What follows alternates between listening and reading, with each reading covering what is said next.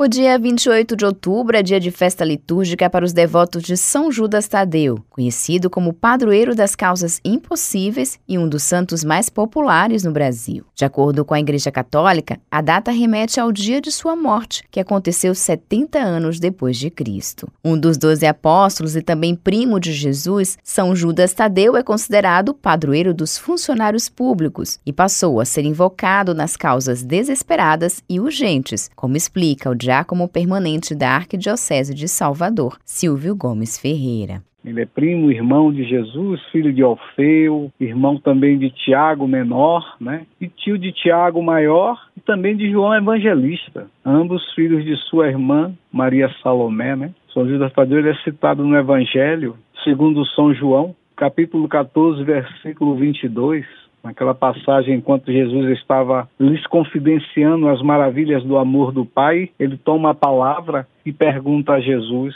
por que ele se revela para os doze, mas não para a humanidade inteira. Diante dessa pergunta, né, podemos perceber a preocupação dele na salvação da humanidade. Né? Então, esse é um dos motivos, né? porque ele está sempre buscando a salvação, sempre buscou a salvação das pessoas. Né? Então, esse é um dos, dos aspectos né? de ele ser tão querido, inclusive pelo funcionalismo público também.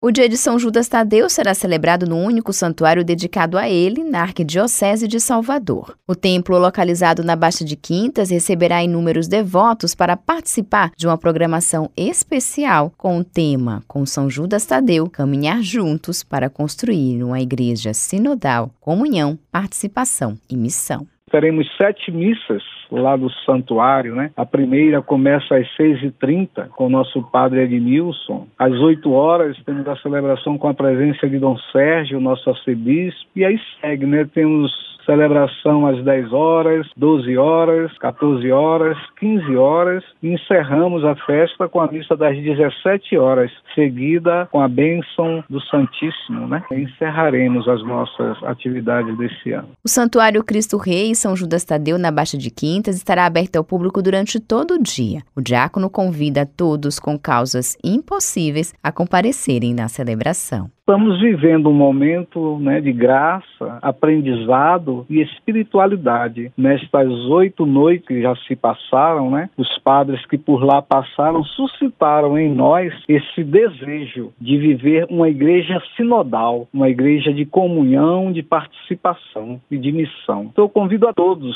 os ouvintes da educadora né, e todo o povo de Deus a participar dessa festa. Que São Judas Tadeu é aquele apóstolo que busca interceder junto a Deus pelas nossas causas, pelas nossas dificuldades, principalmente aquelas mais difíceis, as causas sem remédios. Josi Braga, para Educador FM.